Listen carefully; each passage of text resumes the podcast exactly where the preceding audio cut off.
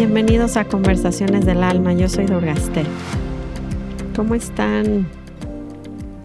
¿Cómo les ha ido de fin de semana? Ha sido una semana de mucho movimiento.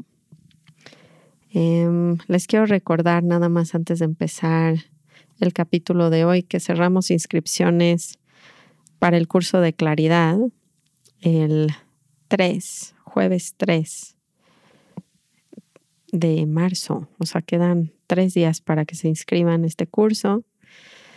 De nuevo, pues saben que está muy chistoso porque el tema de hoy se entrelaza con esto y la verdad es que nosotros estamos muy enfocados a las relaciones en el curso, pero lo que a mí me sorprende es la versatilidad que tiene esta herramienta porque realmente la gente cuando se imagina un curso como de parejas o de relaciones, pareciera que son muy puntuales como consejos de cómo comunicarnos, etcétera, y no va tanto por ahí como por entender que lo que que lo que veo en el mundo que me está molestando es algo con lo que puedo trabajar y que si cuestiono estos pensamientos puedo dejar de sufrir.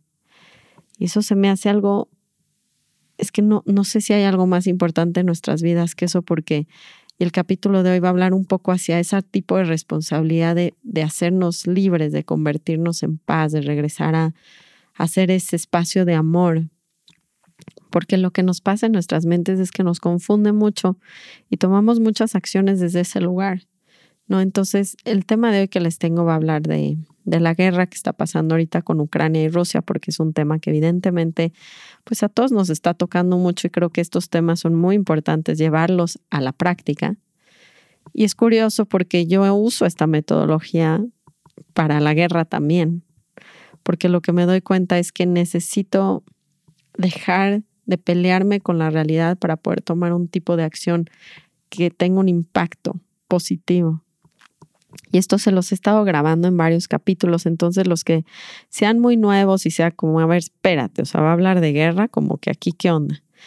Pueden ir a varios capítulos que tengo que son muy controversiales, como la, la marcha de las mujeres del 8 de marzo, entonces dice, eh, son títulos como, vayan a esas fechas, ¿no? De eh, el cambio no puede ser desde el odio, ¿no? Creo que dice, ese es el, la marcha de las mujeres y luego grabé uno del talibán cuando pasó también pues toda esta cuestión.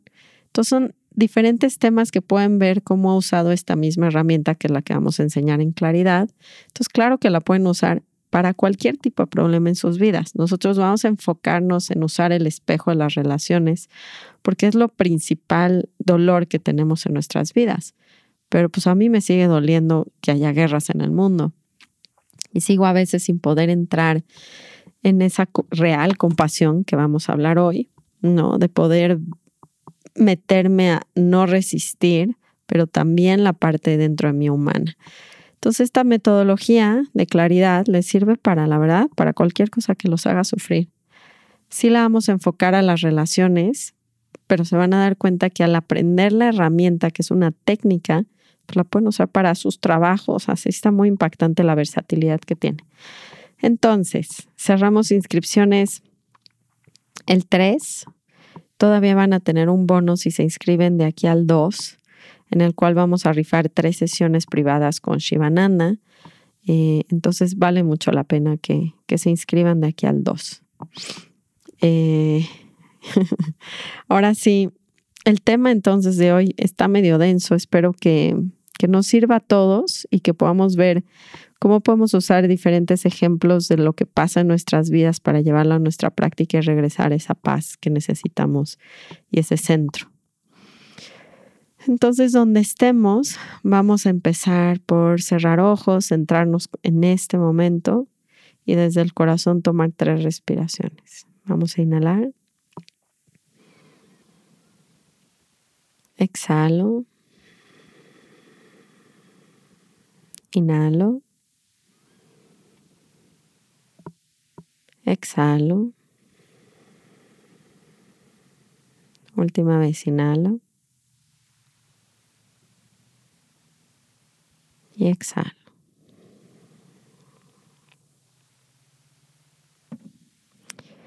Alguna vez le preguntaron a Byron Katie, ¿no? Porque nos, nos frustra mucho, entramos en mucha desesperanza cuando vemos al mundo como lo estamos viendo hoy. Digo, no, solamente cuando hay algo así de grande, pero en general creo que podemos ver que nuestro mundo tiene mucho sufrimiento.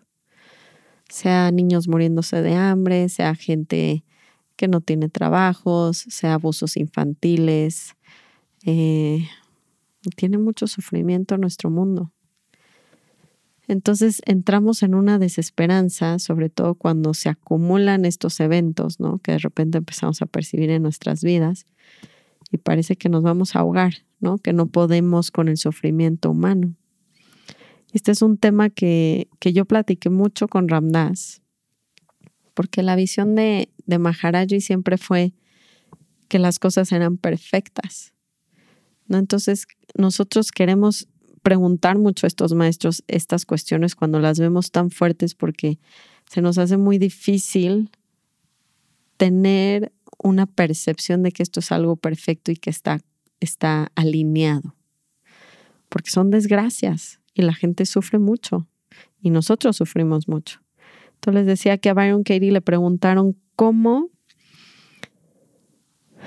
cómo lidiaba con las guerras de afuera ¿no? Cómo lidiaba con estos conflictos, con este sufrimiento.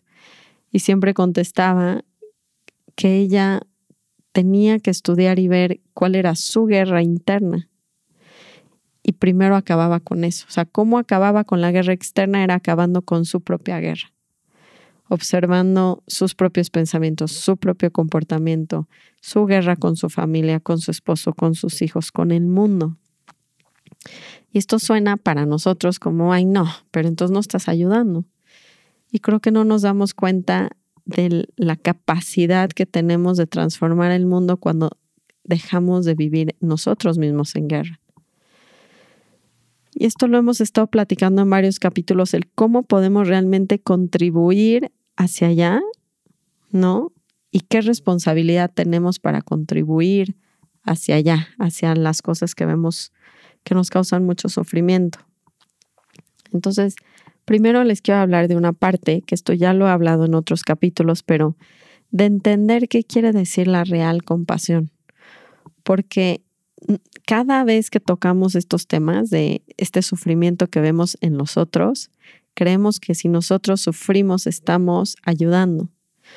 Pareciera casi que, que si no estamos mal, ¿no? O sea, como que si no sufres, entonces pues hay algo malo dentro de ti porque la gente está sufriendo. Y a mí me acuerdo cada vez que pasa algo tan grande, ¿no? En el mundo, me acuerdo cuando mi maestro Ramgiri en India me dijo, ¿no? Porque yo fui a India, una ciudad que tiene mucho sufrimiento, ¿no? Que tiene mucha enfermedad, que tiene mucha pobreza. Entonces como que yo regresé y estaba llorando como loco, o sea, como muy desesperanzada, como, ¿qué es esto? O sea, ¿cómo la gente puede vivir así? La gente no debería de vivir así, los niños no deberían de estar en las calles, la gente no debería de estar enferma, la basura no debería estar tirada, o sea, llegué con todas mis resistencias de, de lo que estaba viviendo. Entonces me ve Ramieri, mi maestro, sufrir y me dice, o sea, Durga, es que eso no es compasión Tú crees que estás ayudando en algo, pero sufrir no va a ayudar en nada. Y fue como bien duro darme cuenta que no es, esa no es la compasión. Entonces le dije, bueno, entonces, ¿qué es la compasión?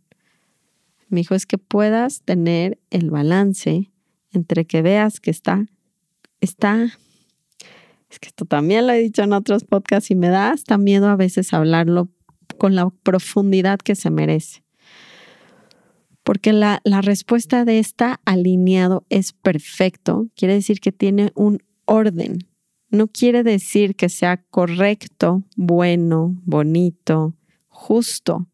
Y esto a la cabeza la rompe, porque para nosotros lo que está alineado y perfecto en nuestra mente quiere decir que es justo, bonito, placentero y cómodo, pero eso no es la realidad. Esa no es la realidad de este planeta humano, de este, de este Em, de esta perspectiva, de este plano.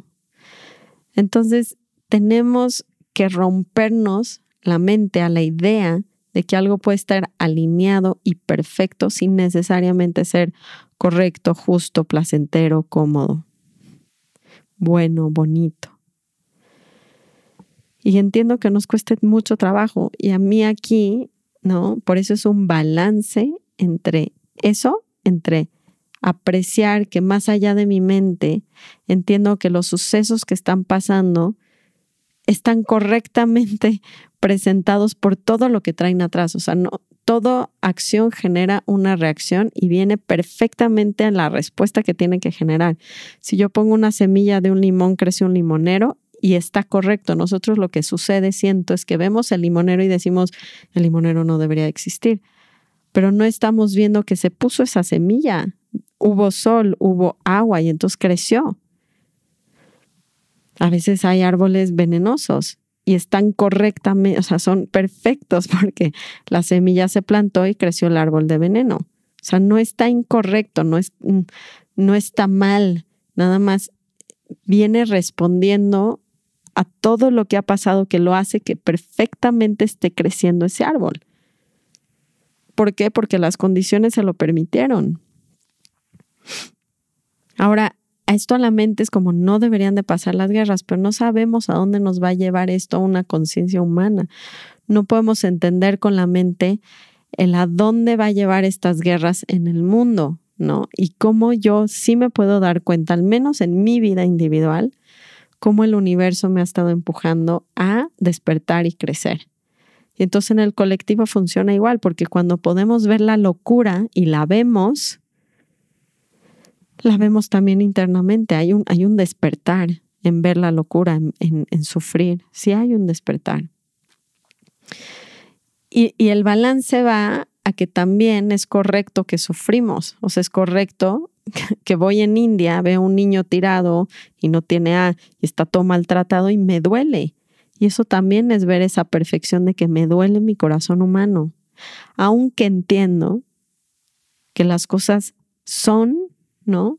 Perfectas, quiere decir, tienen un orden en el universo y van a generar siempre un despertar, pero duele. Y el dolor también es parte importante de ese balance donde acepto que mi corazón humano se rompe. Y es un balance muy, en inglés se podría decir fierce, así como, híjole, o sea, está, es intenso, ¿saben? Ahora en el retiro que tuvimos de silencio, vino un gran amigo de Hawái que se llama Muid. Se llama, bueno, ahora hoy en día ya tiene como tres nombres, pero el último nombre que le dio Ramdas es Krishna Prem. Y él grabó un mantra que cuando yo lo escuché me, me hizo llorar muchísimo, me llegó muy profundo a mi corazón. El mantra habla de, de Hanuman, que es esta deidad, representación del sirviente perfecto de Dios.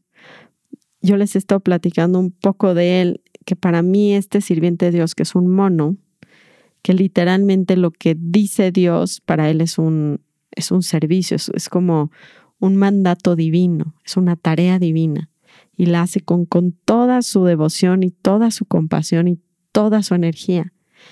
Y a mí me encanta Hanuman porque para mí es un amante de la realidad, para mí Dios es la realidad. Y es un amante de la realidad, entonces nunca está peleándose con la realidad, es más bien como cada mandato, cada situación, cada experiencia es una oportunidad para poner una flor en los pies de la realidad, del universo, de Dios. Y fíjense qué increíble cómo lo unen, cómo el simbolismo de este amante de la realidad justamente es el que remueve el sufrimiento. Es que qué increíble, de verdad. Cuando amamos la realidad, cuando la aceptamos, cuando le, le damos apertura a esta perfección, entonces removemos nuestro sufrimiento y el de todos los demás. Entonces Hanuman es el que quita el sufrimiento. Y hay un mantra que él grabó antes de un mantra más grande que se llama el Hanuman Chalisa, que es muy especial para mi linaje. Pero este mantra cortito que grabó justamente dice, ¿quién no sabe, oh Dios, que tú eres Hanuman, Sankatamocha, el que remueve el sufrimiento. Y él dice que cuando lo grabó estaba justamente en un periodo en donde él vive en Estados Unidos y estaba todo esto de George Floyd, ¿no? Del movimiento de, de las Black Lives Matter, ¿no? De, de toda esta cuestión del racismo que han vivido y estaban los incendios, o sea, como que estaba en un punto donde la sociedad estaba eh, sufriendo muy, muy alto y él también, porque se había, ay, es que me dan ganas de, hasta de llorar, porque se había, había dejado su cuerpo mi maestro Ramdas. Entonces era una combinación entre que había dejado el cuerpo Ramdas y que todo estaba loco afuera, ¿no? y estaba en tanto sufrimiento que grabó este mantra, pero lo, dijo muy bonito porque dijo, si existe un rezo, si existe un rezo tan poderoso, valdría la pena ponerle música, ponerle una melodía. Perdón, oigan.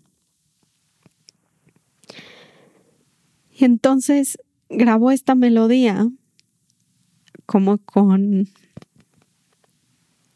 como pidiendo, ¿no? Que se quitara el sufrimiento del mundo y que se quitara el sufrimiento de él, de sentirse como desconectado, alejado de ese amor, ¿no? Que nos irradiaba tanto Ramnas. Ahorita se los voy a cantar si, si puedo, pero es que es, es muy bonito porque estamos pidiendo, ¿no? A través de que, nos, que nosotros regresemos esa claridad, llamemos la realidad, que se quite ese sufrimiento mío y el de los demás. Entonces estamos en este retiro y empezamos a, a contar esto, ¿no? A decir, ¿qué hacemos ante ese llamado? Y él dijo, pues yo rezo, lo pido, me meto en ese amor para poder amar la realidad y empezar a, quitar ese sufrimiento. Y empezamos a, a movernos en una clase de yoga muy bonita y ellos siguieron cantando. Y lo que yo me he dado cuenta es que esta responsabilidad que tenemos de tener práctica, porque ustedes están escuchando este podcast, y ya es una ventaja. O sea, cuántas miles de personas ni siquiera tienen la apertura de escuchar un mantra, de escuchar esta voz hablar de la espiritualidad y la perfección del universo y de Dios y de, de cómo el sufrimiento tiene su lugar, ¿no? De cómo podemos ver en el sufrimiento esa gracia divina de hacernos despertar, de poder evolucionar. O sea, cuánta gente no está abierta, pero todos ustedes que están escuchando, tenemos, es casi como, yo me he sentido como si soy multimillonaria de la fortuna de tener práctica de tener mantras, de tener un maestro, de poder tener una técnica como claridad para volver a ser ese Hanuman y remover el sufrimiento a través de amar la realidad, porque eso, de eso se trata, cuestionar los pensamientos. Se trata de poder ir más allá de lo que me dicta la mente para meterme en ese misterio donde no llego con la cabeza, con la racionalidad, no me lo permite y puedo entrar en un nivel donde dejo de resistir y entonces puedo, puedo entender y tener compasión al ver el plan perfecto, al sentir mi tristeza, al sentir mi desesperanza y al mismo tiempo darme cuenta que todo esto tiene un propósito divino. La guerra también y la guerra también. Y esa es la responsabilidad. Y les decía yo, que cuando vean el sufrimiento, vean la guerra, no lloren y no se enojen, practiquen. Porque tenemos ese karma, tenemos esa responsabilidad, tenemos esa fortuna, tenemos ese destino de sí tener práctica, porque la gente no lo tiene. ¿Por qué creen ¿Por qué creen que, que, estos presidentes toman estas decisiones? Porque están conectados con su corazón y se sienten como uno con todo, porque pueden cuestionar sus pensamientos de yo debería de tener a Ucrania dentro del continente, dentro de mi país. Debo de, ¿no? yo debería, estos, estos deberías, estos deseos, este este nunca es suficiente está completamente en nuestras mentes. Y yo veo de nuevo como yo también puedo hacer eso cuando le creo a mis pensamientos. Lo veo reflejado en mi vida, lo veo reflejado en cómo trato a mis hijos, a mi esposo, a mis vecinos. Cuando yo estoy perdida en mi cabeza creyéndole a mis pensamientos, yo también soy Putin. O sea, claro que soy. Hago cosas tremendamente que impactan de manera negativa a la gente a mi alrededor.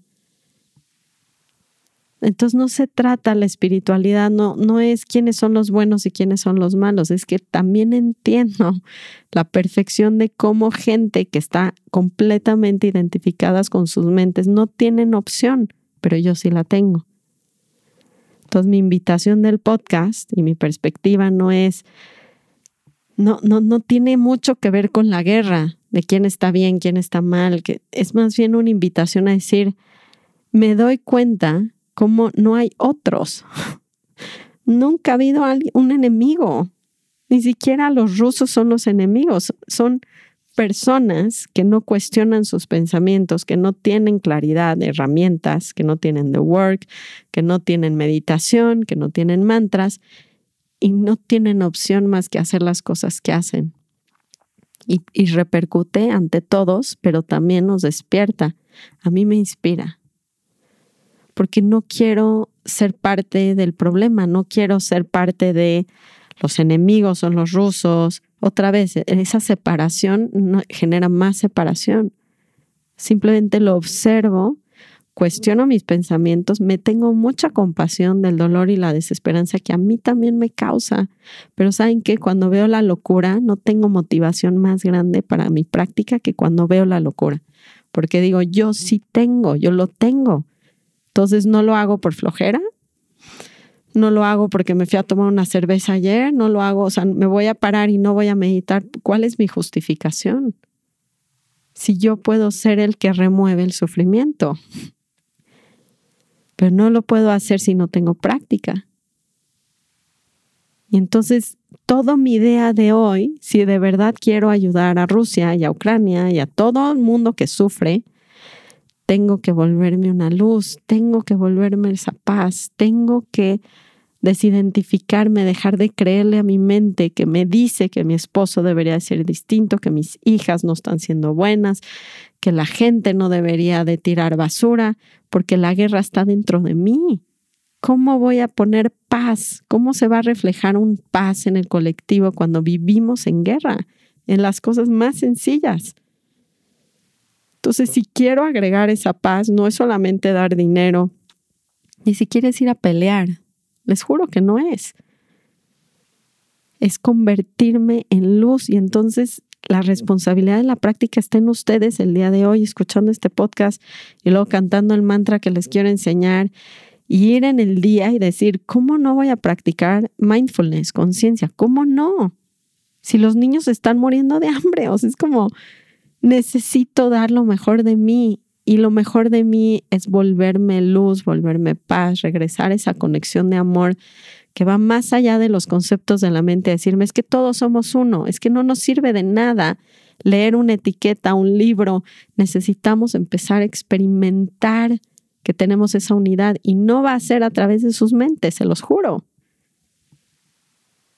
Entonces, yo uso las prácticas que tengo, todas, y me vuelvo muy disciplinada en quiero, quiero yo vibrar esa luz, quiero yo vibrar ese amor, quiero yo estar presente el día de hoy. Porque si no estoy, agrego a esa mente colectiva que genera guerras.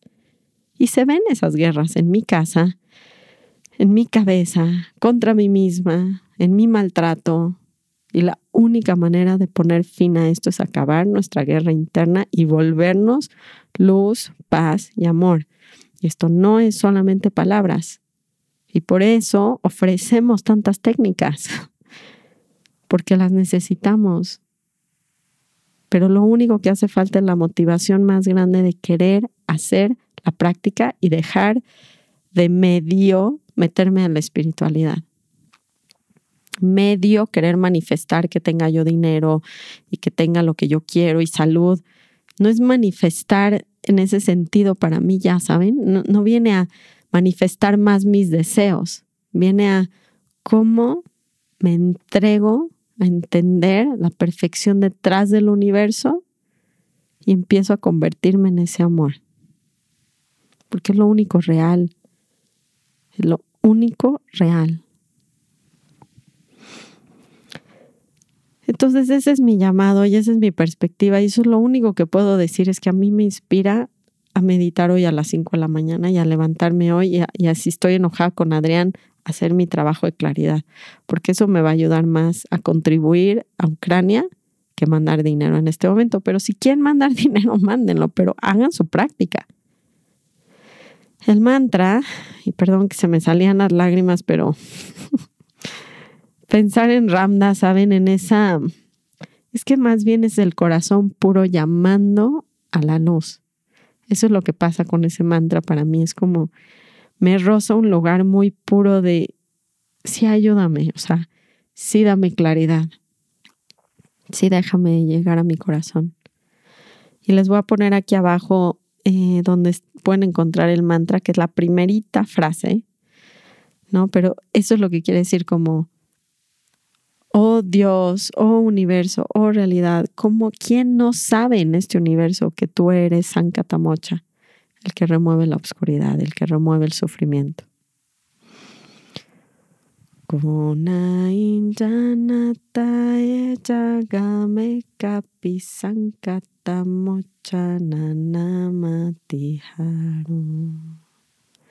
entonces, si quieren conmigo, porque es mágico el poder tener estas herramientas y estar conectados de todos lados del mundo, sintiendo el corazón en este momento, metiéndome en el momento presente, sabiendo que aquí estoy. Y si estoy aquí y ahora, en este instante me meto en mi respiración, voy a sentir, vivir, experimentar esa conexión. La que me deja ver que somos mucho más allá que solo un cuerpo y una personalidad, pero que estamos todos unidos desde un lugar muy profundo, que la cualidad es ese amor. Entonces, si quieren, canten conmigo desde esa presencia y escuchen el mantra con toda su atención, pidiendo que tenga yo primero esa experiencia.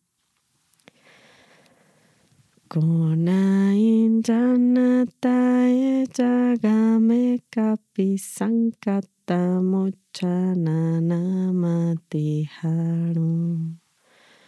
Konain janataye jagame kapi sankata mocha namati harum. ¿Quién no sabe, oh Dios, que eres tú, Sankata Mocha, el que remueve la oscuridad? こないだあなたへじゃがめかぴさんかたもちゃなまてはろこないだあなたへじゃがめかぴさんかたもちゃなまてはろ Konai janataye jagame kapi sankata mocha namati hanu.